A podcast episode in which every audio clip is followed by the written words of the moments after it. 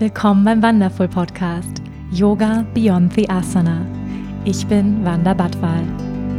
Ich freue mich, gemeinsam mit dir die faszinierende Welt des Yoga, der Spiritualität und persönlichen Weiterentwicklung zu entdecken, zu hören und zu erfahren, wie wir mehr Liebe, Balance und Erfüllung in unserem täglichen Leben integrieren können. Schön, dass du hier bist.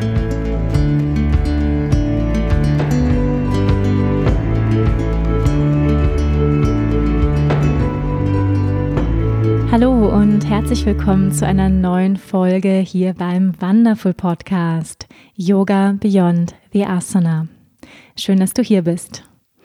Ich habe heute eine echte Powerfrau bei mir zu Gast, Dörte Kubacki. Viele von euch kennen sie wahrscheinlich und wer sie noch nicht kennt, dem stelle ich Dörte jetzt einmal vor. Dörte Kubacki ist gelernte Bankbetriebswirtin, zweifache Mama und seit 2013 Yogalehrerin.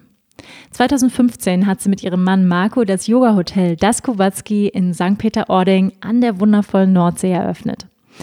In diesem Hotel verwöhnt sie nicht nur ihre Gäste nach dem Motto als Gast zu Hause sein, sondern sie unterrichtet auch selbst immer noch voller Leidenschaft Yoga.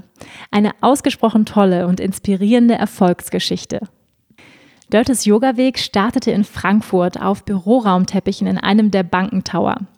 2013, nach der Geburt ihrer Kinder und der Kündigung des alten Jobs, wird ihr Weg breiter. Einige Ausbildungen und erste Unterrichtserfahrungen im Inside-Yoga sei Dank. Die Yin-Yoga- und Meditationslehrerausbildung öffnet sie für die Achtsamkeit. Sie beginnt, all die feinen Körperwahrnehmungen, die Sprache des Körpers zu bewundern und taucht ein in die Welt des inneren Erlebens nach einigen heilsamen Erfahrungen mit Focusing, das auf erstaunliche Weise dieses innere Erleben von Gedanken, Emotionen und inneren Stimmen an die Oberfläche und in den Ausdruck bringt, beginnt sie die Ausbildung zur Focusing-Beraterin. Am meisten berührt sie, dass es dabei endlich nicht nur um besser werden, sondern um damit liebevoll sein geht. Dort ist Unterricht ist kraftvoll, modern und ausrichtungsbasiert. Doch auch immer eine Anleitung für feine Körperwahrnehmungen, Präsenz und Achtsamkeit. Im Mai 2021 startet Dörte zusammen mit Eva Kamm ein neues Projekt. Inner Truth Yoga, ein Teacher Training für Yogalehrer, das Yoga und Focusing verknüpft. Eats Meets West, jahrtausendealte Praktiken verbunden mit moderner westlicher Psychologie.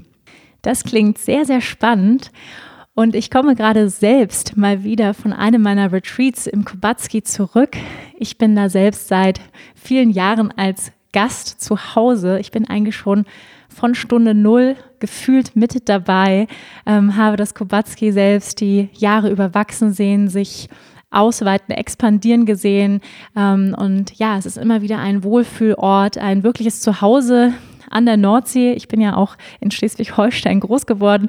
Für mich ein ganz persönlicher Zuhauseort und ich glaube auch für ganz viele von euch ein Wohlfühlort. Das wundervolle Kubatski, wer noch nicht da war, ähm, sollte unbedingt mal vorbeischauen. Und ich freue mich jetzt mit euch, dieses Gespräch zu teilen, indem ich mit Dörte über die Entwicklung und die Eröffnung des Kubatskis spreche, wie es eigentlich so ist, ein eigenes Yoga-Hotel zu haben. Ja, das ist ja ein Traum von vielen Menschen, glaube ich, auch mal so ein eigenes Retreat-Center zu haben oder so, ein, so ein eigenes Baby zu gründen. Äh, wie kriegt sie da eigentlich alles so unter einen Hut? Die ganzen unterschiedlichen Rollen als Chefin, Gründerin, Mama, Yogalehrerin und wie viel Zeit hat sie eigentlich noch für die eigene Praxis? Ja, darüber spreche ich mit ihr. Wie sieht ihre eigene Yoga-Praxis aus? Und ähm, wir sprechen auch über Focusing, diese Praxis, die sie für sich entdeckt hat, die sie jetzt auch mit Yoga verbindet. Sehr, sehr spannend. Und ich freue mich jetzt mit euch, dieses Gespräch zu teilen. Ganz viel Freude beim Hören. Ja, herzlich willkommen, Dörte. Schön, dass du dir die Zeit genommen hast ähm, für unser Interview heute. Schön, dass du da bist. Hallo, ich freue mich auch. Ich danke dir für die Idee. Dörte, meine Eingangsfrage an dich. Was bewegt dich gerade in deinem Leben? Mm, ah ja, überraschende Frage. ähm, mich bewegt aktuell äh, der starke Wunsch, mit Menschen mehr in, mehr in einer Begleitung zu arbeiten, also mehr eins zu eins. Ich unterrichte ja hier im Hotel sehr, sehr viele Klassen. Das macht mir auch unglaublich viel Spaß und gibt mir Energie und ist ein ganz, ganz wichtiger Teil meines Lebens. Aber immer wenn ich zur Ruhe komme, kreisen meine Gedanken um äh, Focusing. Focusing ist eine eine Ausbildung, die ich gerade mache und es ist eine Arbeit, die wie vollkommen von alleine in, in meinen 1 zu 1 Trainings auch mit einfließt plötzlich. Also so ganz richtig. Und ähm, ja, ich möchte das gerne fortsetzen. Also ich bin in dem ersten Teil der Ausbildung und möchte gerne auch zu dem nächsten Teil gehen, steht auf der Warteliste. Und äh, es ist, es ist eine, eine Technik, die ich auch mit mir selbst äh, viel anwende. Also es ist eine, eine Form der, ähm, des Erspürens von Themen äh, als Körperempfinden. Themen könnte man sagen, Dinge, die da sind, also einfach das Zuhören, alles, was das, äh, was, was der Körper als intelligentes System zu sagen hat zu meinem Leben, zu äh, Ereignissen, zu ähm, von mir aus auch Krankheiten oder Begegnungen, egal. Ähm, der Körper hat dazu äh, sehr viel mehr zu sagen als unser Hirn. Und äh, Focusing ist eine Technik, ihn zu befragen. Und äh, umso mehr man das macht, desto automatischer kommt es auch in das, in das äh, alltägliche Leben mit hinein. Und ich habe das Gefühl, dass es etwas ist, was wir alle können. Das ist in Deutschland nicht besonders bekannt und äh, dass wir es wiederentdecken sollten. Mhm. Und ich habe den Wunsch, es äh, ganz, ganz vielen Leuten zu zeigen. Also es ist so ein ganz krasser innerer Antrieb da gerade mhm. für dieses Thema. Klingt super spannend. Vielleicht können wir da ja noch ein paar Tipps unter dieses Interview packen zum Thema Focusing. Mhm. Finde ich auch sehr, sehr spannend. Mm, ich kenne dich jetzt, glaube ich, schon seit, seit sechs Jahren, komme ich hierher. Und euer Slogan unter dem Kobatski ist Zuhause als Gast. Und es ist tatsächlich so, dass jedes Mal, wenn ich hierher komme, fühle ich mich zu Hause. Also es funktioniert. Mm, war das auch ein Wunsch von dir, direkt von Anfang an, du hast gesagt, ähm, du liebst es, mit Menschen eins zu eins zu arbeiten, in die Begleitung zu gehen, wirklich Menschen ein Zuhause zu geben. War das die erste Intention, wie das Kubatski entstanden ist? Ja, allerdings ähm, lief das so ganz klassisch über die Frage ab, äh, was kann ich eigentlich ganz gut? Wo sind meine Stärken? Also die, es gab einfach irgendeinen Moment, wo mein Mann und ich gesagt haben, unseren alten Job Anker sein wollen wir nicht mehr machen. Was macht man denn stattdessen? Also ne, einfach erstmal ähm, überlegen, was kann man denn ganz gut? Und äh, bei mir war es schnell die Erkenntnis, dass, es, ähm, dass Empathie eine große Stärke ist. Dass ich äh, einfach mich einfühlen kann. Ich weiß heute ein bisschen besser, ähm, was ganz genau das für eine Eigenschaft ist woher die auch kommt, so ein bisschen aus meiner Vergangenheit. Aber äh, ich kann, ich weiß auch heute, dass ich einfach so stark mitfühlen kann. Also wenn jemand vor mir steht und traurig ist, dann spüre ich das auch oder aufgeregt oder genervt zum Beispiel und äh, keine Ahnung. Also Bedürfnisse erspüren kann ich auch ganz gut und ja, das war so die Überlegung, Empathie und ähm, ich hatte immer schon Lust und Spaß an Interior Design. Mhm. Und dann ist das irgendwie so passiert. Schön, dass es passiert ist. Ähm, das sieht man auch an diesem Hotel. Ähm, bis ins kleinste Detail ist wirklich hier die Liebe steckt im Detail, im Kissen, ähm, in den Farben und vor allem schwarz-weiß. Wie stehst du zur Farbe Pink? Meine Lieblingsfarbe. das ist wirklich meine Lieblingsfarbe. Wirklich? Ja. Aber sie taucht gar nicht. Wo ist sie hier im Wo ist sie im Hotel? Im Hotel ist sie nicht.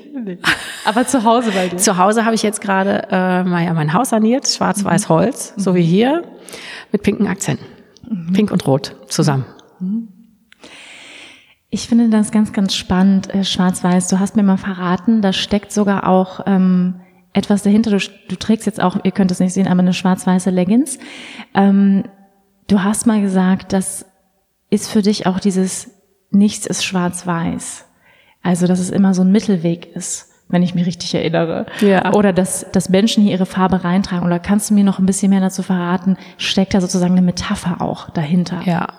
Also die, die Konzeptionsentwicklung für das Hotel war wirklich äh, am Schreibtisch mit meinem Mann mhm. zusammen und mit Leuten, die uns dabei begleitet haben. Und ähm, ursprünglich war die Hotelidee einfach nur eine Hotelidee und äh, das Yoga ist eingeflossen. Aber ähm, schon fast so ein bisschen gegen den Willen, würde ich jetzt nicht sagen, meines Mannes, aber ich musste schon auch mit Widerständen mhm. es aufnehmen, da ähm, wir beide, was Yoga anbelangt zumindest, sehr gegensätzlich unterwegs sind. Und ähm, dabei haben wir festgestellt, dass es Gegensätze sind, die vielleicht gar keine sind. Also dass, äh, dass es auch, äh, dass, dass auch in diesem Hotelkonzept durch diese gemeinsame Arbeit von ihm und mir sich Gegensatzpaare gezeigt haben, wie sagen wir jetzt mal äh, Gesundheit und Stil. Also zu der Zeit, als wir das gemacht haben, haben wir geschaut, was gibt's noch für Hotels, die in irgendeiner Form Körperarbeit anbieten mhm. oder Gesundheit draußen dran schreiben. Und dann haben wir halt so Nordsee-Hotels uns angeschaut, die unserer Meinung nach äh, vom Design her durchaus mal ein kleines Refresh mhm. hätten gebrauchen können. So möchte ich das formulieren. Also die uns jetzt vom Stil her nicht so gefielen. Mhm. Und dann haben wir erst gedacht, ist es ein, ist es ein Kontrast etwa? Oder kann man auch ein Hotel, das irgendwie Gesundheit mit auf dem Zettel hat, äh, sehr, sehr stilvoll aufbauen? Und dann haben wir irgendwann festgestellt, nö, ist ja eigentlich gar kein Kontrast so. Oder zum Beispiel ähm, haben wir gesagt, Individualität ist der Riesentrend unserer Gesellschaft momentan, weil wir uns, weil es uns allen so, so gut geht und wir so einen hohen Wohlstand haben, äh, streben wir alle nach Individualisierung. Und ähm, es passiert natürlich auch, dass wir alle sehr viel mit uns selbst beschäftigt sind oder eben äh, in den sozialen Medien uns treffen und nicht persönlich. Und ähm, trotzdem zieht es ja den Menschen dahin, wieder an langen Tafeln zu sitzen. Das kann man ja in allen möglichen gastronomischen Konzepten wiederfinden. Und äh, diese wieder gemeinsam sein und ganz individuell sein als äh, Kontrastpaar ist am Ende ja irgendwie doch gar kein Kontrast. Ne? Wir selber verkörpern das ja. Also du ganz bestimmt und ich glaube ich irgendwie auch und alle anderen, die hierher kommen. Also Gegensätze, die vielleicht die Ausgangspunkte sind für jeden Einzelnen, um eine Balance zu finden. Irgendeinen Punkt in der Mitte, der gar nicht in der Mitte ist, sondern vielleicht mal mehr bei der einen Seite oder mehr bei der anderen Seite. Ganz speziell natürlich zu dem Thema Genuss und Askese, Yoga, ne? Verzicht auf äh, diverse ähm, Dinge, die man vielleicht äh, am Anfang seines Weges zu sich genommen hat und die man immer weniger zu sich nimmt, weil man immer mehr in die, in die Selbstliebe kommt und feststellt, dass es einem nicht so gut tut. Mhm. Ähm, genau dieser, diese, diese spezielle Geschichte beschäftigt mich persönlich natürlich sehr, äh, auch aufgrund meiner Geschichte. Und ähm, ich kann vom eigenen Körper her sagen, dass Verbote ja da irgendwie überhaupt nichts bringen, um rauszufinden, wo ist eigentlich meine Mitte jeden Tag. Wie viel Kaffee oder keine Ahnung, wie viel Rotwein oder äh, ja, was auch immer es ist. Tut mir denn eigentlich gut und nicht gut. Und äh, das kann man ja nur rausfinden, indem man es ausprobiert. Mhm. Und äh, so war auch klar, dass Genuss und ähm, Verzicht ein Gegensatzpaar ist, das auftauchen soll im Konzept. Mhm. Und so kommt das ganze Schwarz-Weiß zustande. Mhm. Natürlich auch ein bisschen in Anlehnung an das äh, Yin und Yang-Symbol, das ja ein bisschen reinfließt in unser Logo. Mhm. Absolut. Ich finde, ihr habt das total schön geschafft, ähm, ja, moderne und ähm, ja, vielleicht sogar traditionelle Konzepte wie eben Yin und Yang oder auch das Symbol von Shiva ja in euer ähm, im, im Dreizack wiederzufinden, was dann an Poseidon erinnert, ja, ja. und nochmal dieses Meer mit reinbringt. Das finde ich habt ihr ganz ganz ganz toll geschafft. Also Vielen Dank. ja, ich bin immer wieder so gerne hier. Mm, du hast ein paar Mal deine Geschichte angesprochen und ja, ich würde gerne ein bisschen was dazu hören zu deiner Geschichte, weil ich weiß, die hängt auch mit der Entstehung vom Kubatski zusammen, deine persönliche Geschichte, dass du überhaupt gesagt hast, hey, es muss eine Veränderung her und ich möchte vielleicht ein anderes Lebenskonzept wählen. Magst du uns ein bisschen was ähm, dazu erzählen? Ja, ähm, die, die Betrachtung dieser Geschichte jetzt im, rückblickend ähm, lässt mich immer wieder auch staunen, wie äh, Yoga einfach mein Leben verändert hat, ohne dass ich es so richtig gemerkt habe.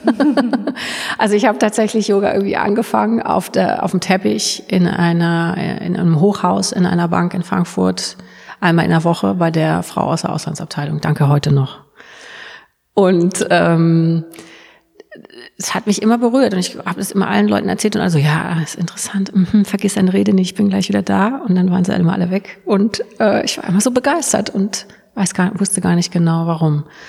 Und habe dann äh, in Frankfurt im, im Inside Yoga angefangen zu praktizieren und war sofort geflasht von der Professionalität, Authentizität, von dieser krassen Didaktik dieser Jungs, die da äh, ihren eigenen Yoga-Stil irgendwie kreiert haben. Und ähm, habe jedes Wort von ihren äh, Lippen abgelesen und alles aufgesogen wie so ein Schwamm. Und äh, dann habe ich gar nicht so richtig den Zusammenhang gesehen, aber als mein Mann auch sagte, wir sind so, wir sind doch eigentlich gar nicht mehr happy mit unserem Job und wir sollten mal überlegen, da sind natürlich alle Sätze, die ich schon gehört hatte über den eigenen Weg gehen, über reflektieren, was möchte ich wirklich, wo sind eigentlich meine Talente, mache ich eigentlich irgendetwas, nur weil meine Eltern früher mal gesagt haben, mach eine kaufmännische Ausbildung, dann bist du unabhängig oder so.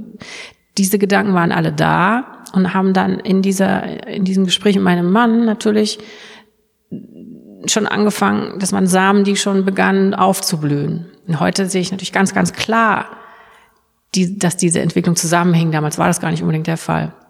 Und äh, dann war aber für mich klar, okay, wenn wir beide hinschmeißen, wenn wir eine Existenzgründung machen, dann will ich aber, dass meine, dass ich meine Talente leben kann. Mhm. Mit Vollpower kam da eigentlich schon der Flow, so würde ich es heute nennen.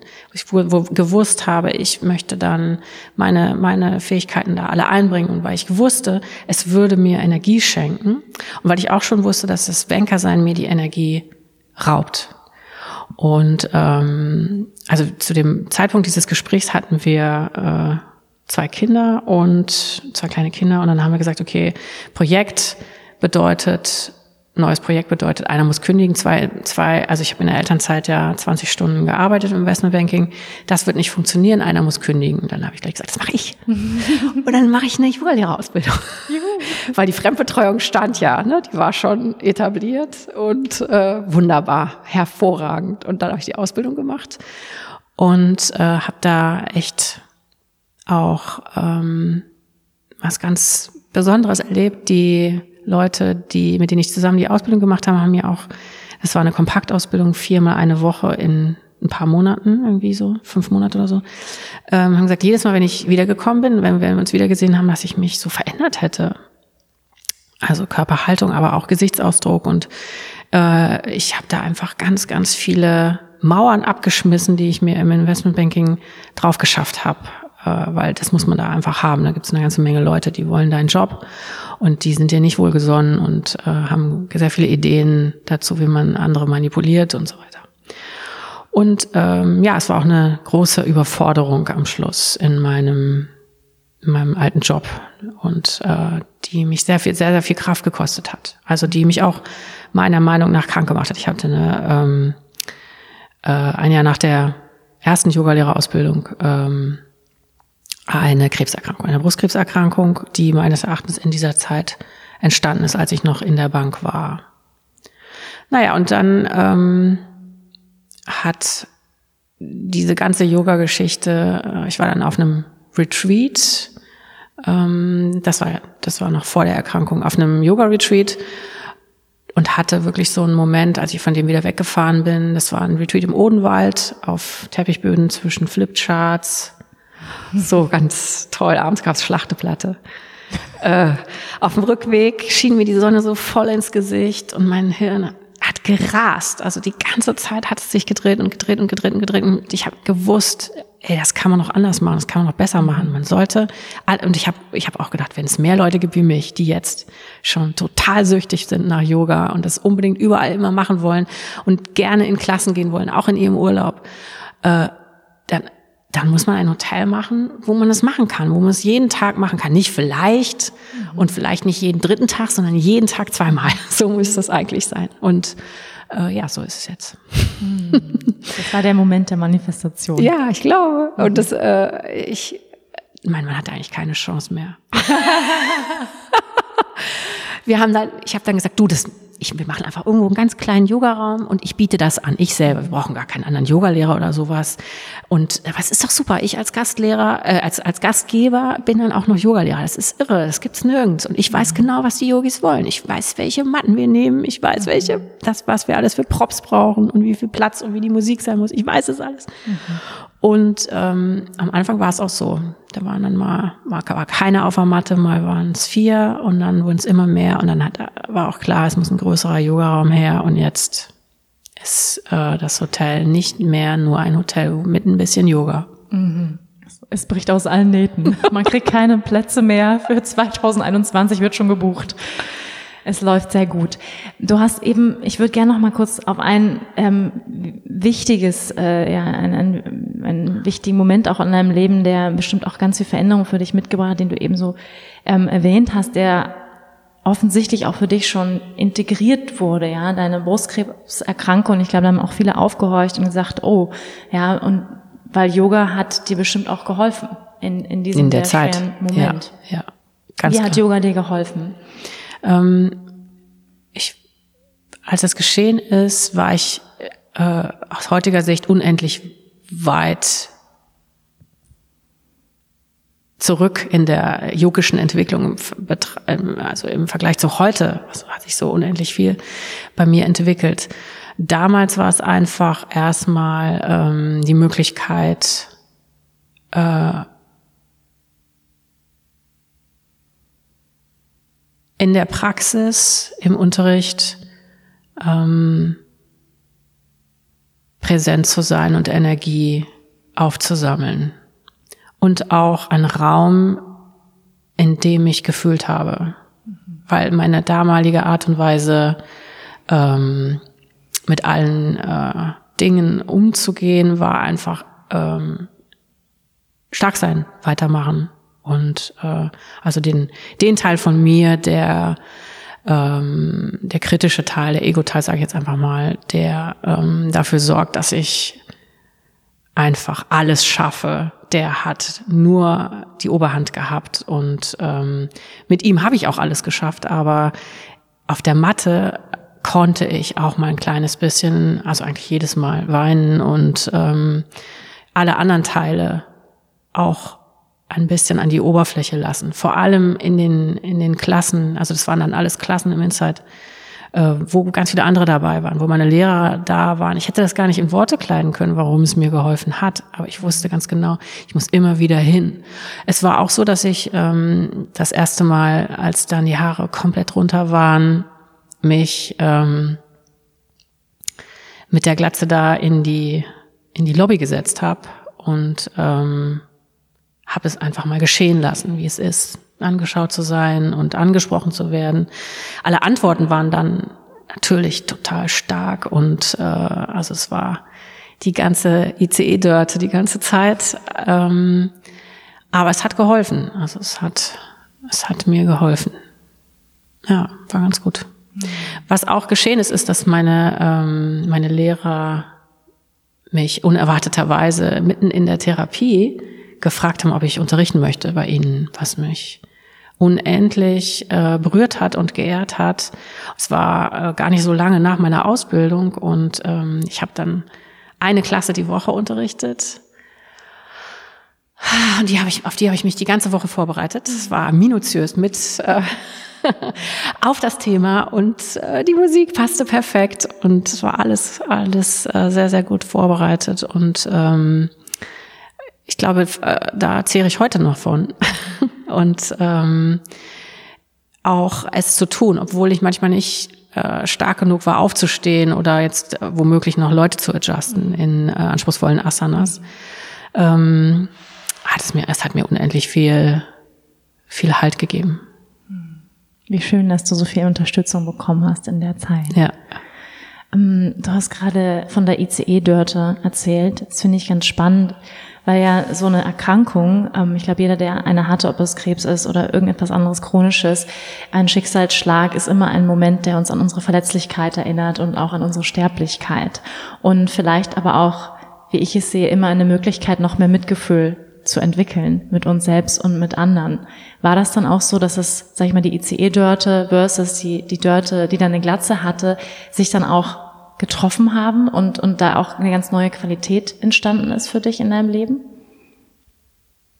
Das würde ich nicht sagen. Also äh, ich würde sagen, dass ich eigentlich erst jetzt wirklich in Kontakt komme zu den Anteilen von mir, die ähm, die klein und schwach sind und verletzlich sind und ähm, die, die einfach nur Mitgefühl brauchen und Liebe und äh, Umarmung und gehalten sein und das alles.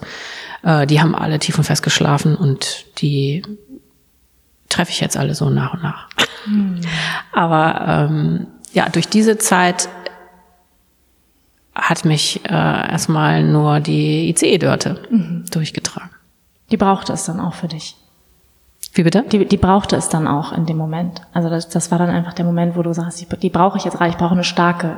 Also ich war einfach, ähm, ich war immer stark und die ganze Krebserkrankung habe ich für mich so erlebt, äh, von dieser starken Seite aus, dass es eigentlich gar nicht sein kann, dass ich das habe. Das ist eigentlich völlig unmöglich. Ich bin auch nicht krank.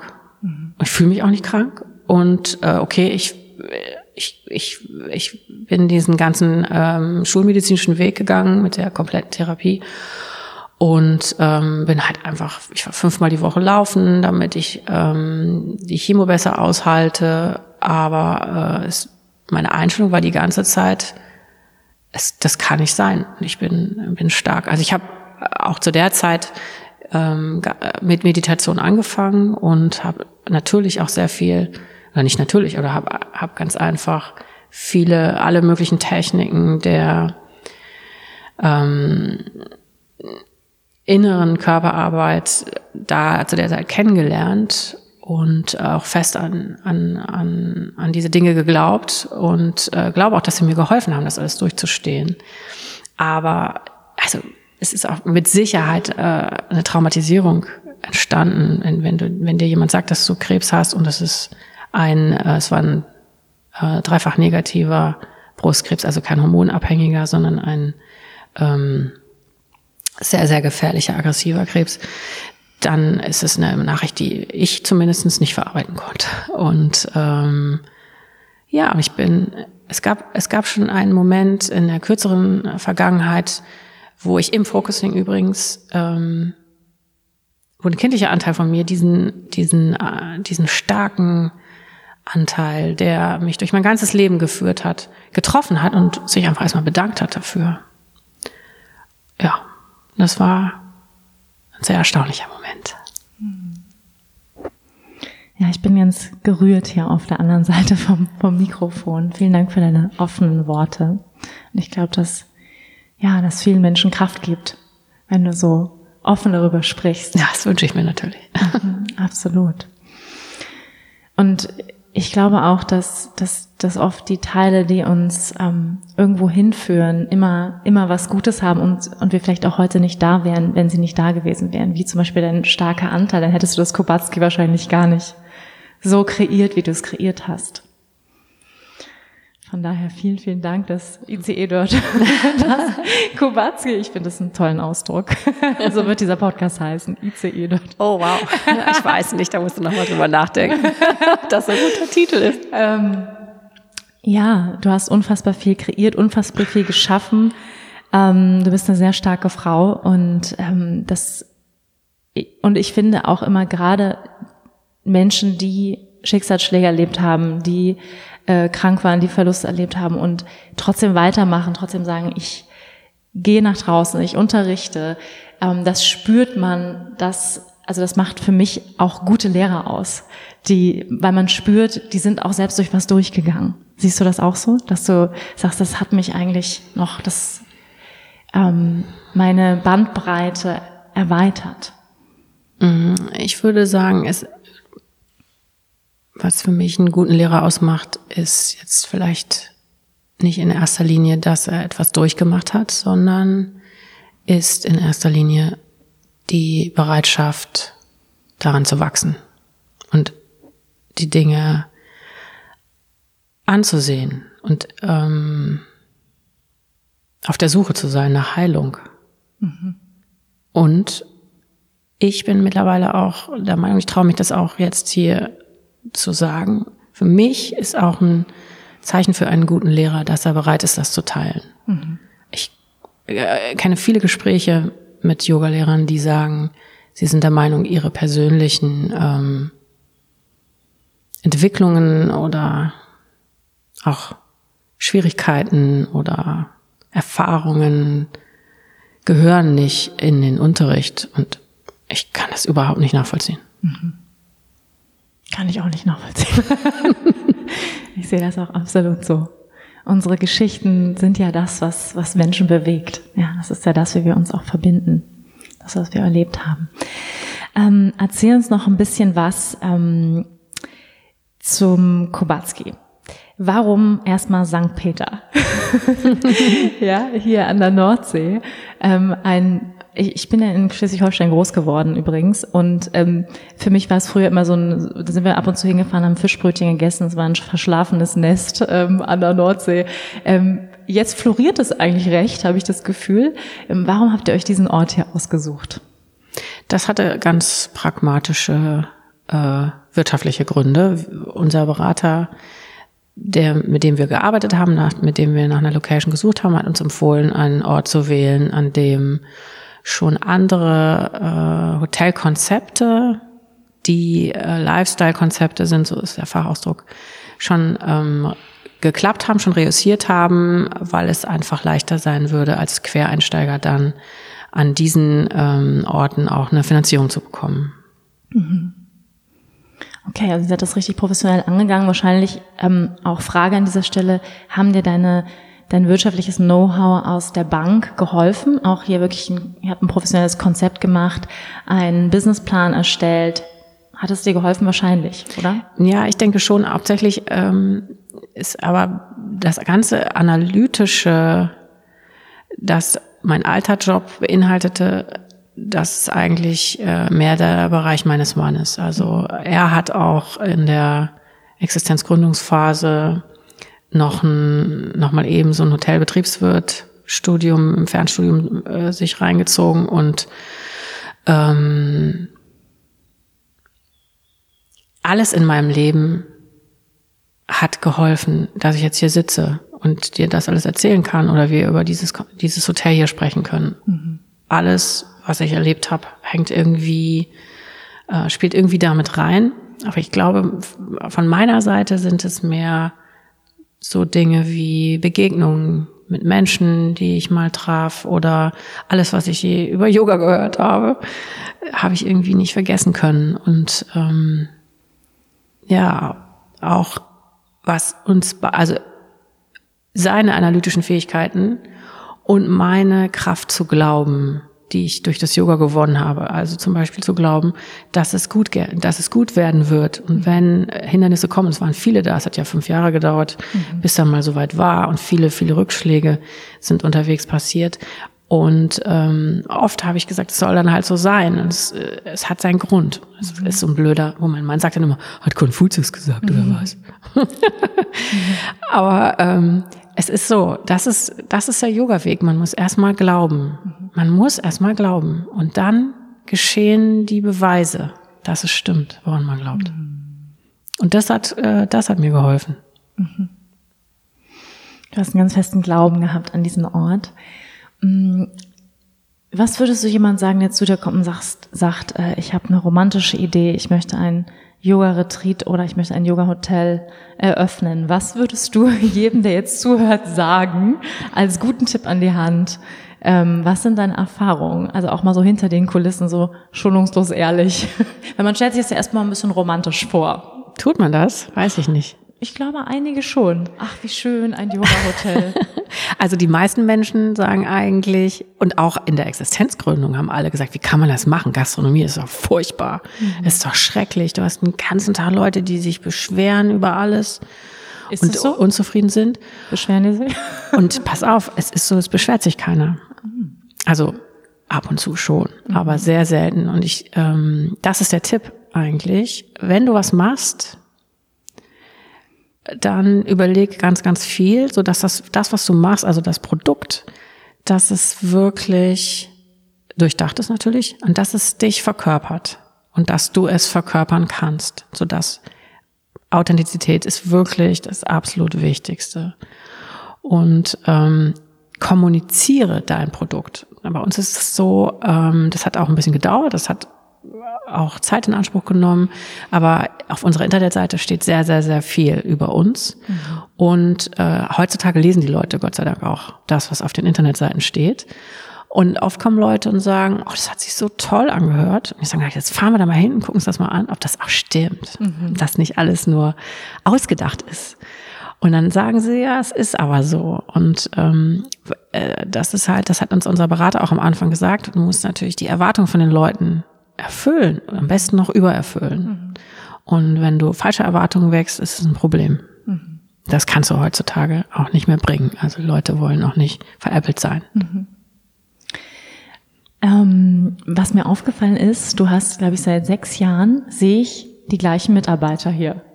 Es sind viel, viele, sind noch da. Ja. ja. Und immer die gleichen Gesichter. Ich freue mich jedes Jahr. Ich habe das Gefühl, ich war kaum weg gewesen und schon ist man wieder da. Annika, Antje, hallo, das ist sie.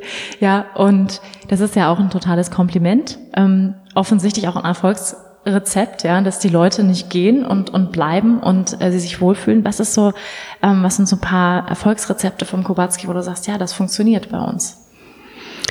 Ähm, das sind ja immer so, da muss man schon so ein bisschen angeben. Das klingt immer so nach angeben. Du darfst ne? angeben. Okay. Ich bitte dich darum. Äh, also da, wir hatten mal jemanden hier, eine ganz, ganz süße, die Nadine, ähm, eine Praktikantin, eine Studentin und sie hat alle Mitarbeiter interviewt mhm.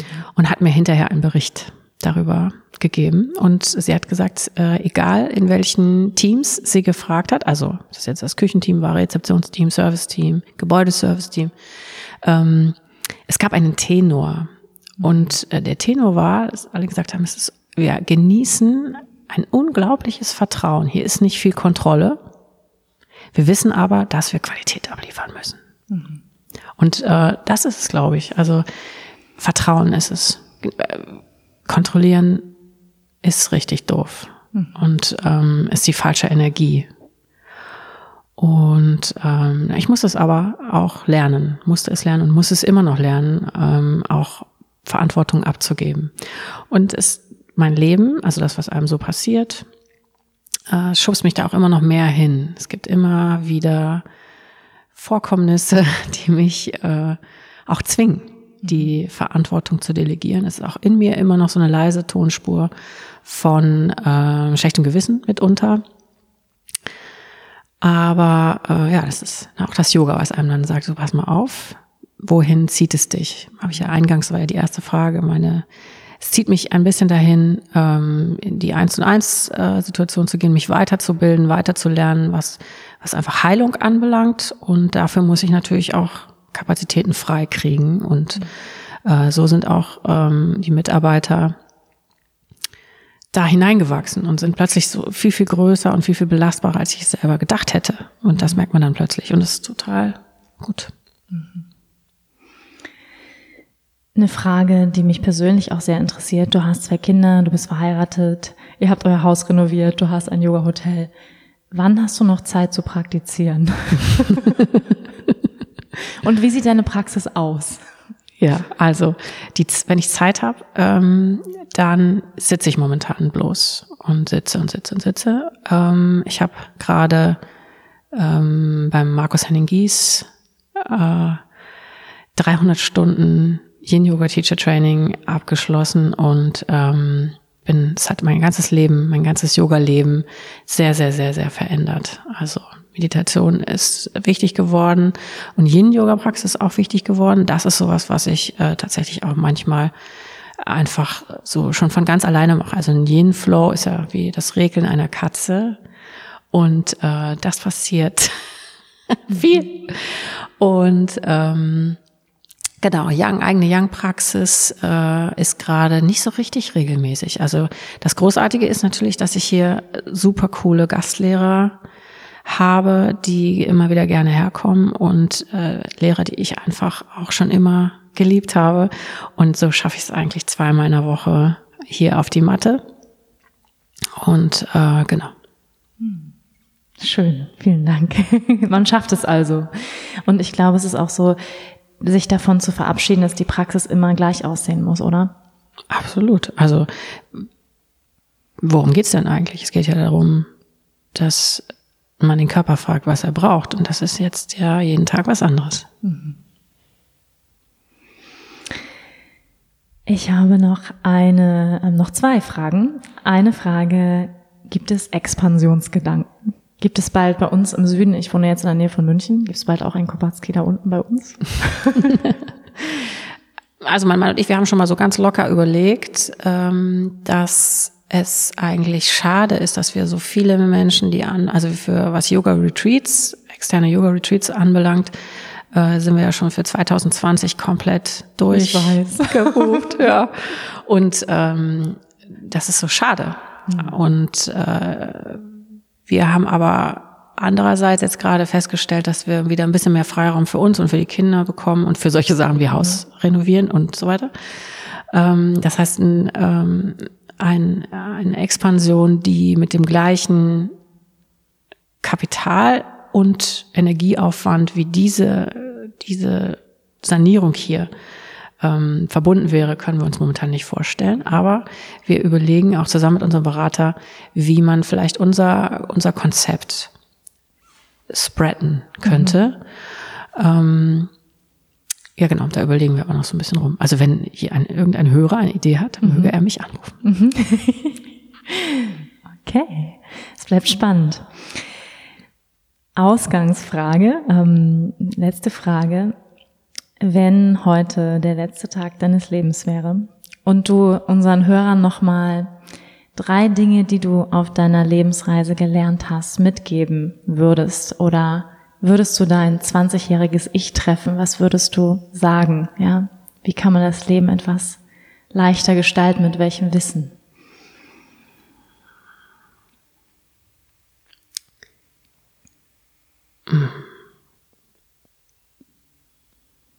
Geh unbedingt deinen Weg, geh unbedingt deinen Weg. Und ähm, rette dich selbst. Hör auf, andere retten zu wollen, übrigens. übrigens. Hör auf damit. Oder wie mein Lehrer Markus äh, gesagt hat, so wir fahren auf dem Boot, auf unserem Fluss und äh, wir laden andere Leute ein, zuzusteigen, wir reißen keinen ins Boot rein. Und ähm, hör auf deine Stimme. Wenn du deinen Weg gehen willst und wenn du Heilung suchst und Rettung suchst, und wir alle brauchen Rettung und Heilung, dann äh, triffst du die richtigen Leute, die dir Tipps geben. Man muss halt nur hinhören. Und wenn man anfängt zu suchen, dann kommen auch die ganzen Antworten und das Leben ist wunderschön. Ja, ja. Was für ein schönes Schluss, Schlusswort. Hm, das Leben ist wunderschön. Der Podcast heißt übrigens Wonderful. Wundervoll. Ja. Wundervoll. Vielen, vielen Dank für dieses wundervolle Interview und ich bin mir sicher, dass einige, einige, die zugehört haben, auch jetzt Antworten gefunden haben, Inspiration gefunden haben, ähm, während sie uns zugehört haben, dir zugehört haben. Ähm, wo kann man denn mit dir praktizieren, Dörte? Du bist hier. Ähm, gibst du auch eigene Retreats? Ja. Ja. ja. Ja. Ähm, ich gebe in diesem Jahr noch zwei eigene Retreats. Eins ist schon fast ausgebucht zusammen mit der Becky, mit der Rebecca Vasquez aus Frankfurt. Und im November das Herzensprojekt mit der Eva Kamm zusammen, meiner lieben, lieben Herzensfreundin und äh, Lehrerin und Therapeutin und alles. Und ähm, es ist ein Retreat Focusing meets Yoga. Mhm. Und ähm, ich habe mich unendlich gefreut, dass sie mich gefragt hat, das zu machen. Also es wird, es wird schon ähm, auch seminargleiche Inhalte zum Thema Focusing haben. Also Techniken aus dem Focusing werden ähm, erlernt. Aber es geht äh, ganz, ganz viel um genau diesen kleinen Übergang zwischen Yoga hin zum zum Spüren. Und also es ist ja eine, eine Focusing ist eine Connection zwischen Körper und Geist, ein, ein, ein Verstehen lernen dieser Sprache, die die ganze Zeit da ist. Und ähm, das ist Kern meiner, meiner, meines Unterrichts auch hier geworden. Diese, diese, dieses, dieses Hinführen zum bewussten Sein, auch in der in der Bewegung, egal ob es jetzt eine langsame oder eine schnelle Bewegung ist. Mhm. Ja. Okay, super, vielen, vielen Dank. Ähm, ich werde auch nochmal alle, mh, mm, alle Links nochmal hier drunter posten. Vielleicht hast du hier einen guten Link zum Focusing, wo ja. man weiterlesen kann. Zum Kobatski natürlich. Und ähm, ja, ich danke euch fürs Zuhören und bis nächste Woche.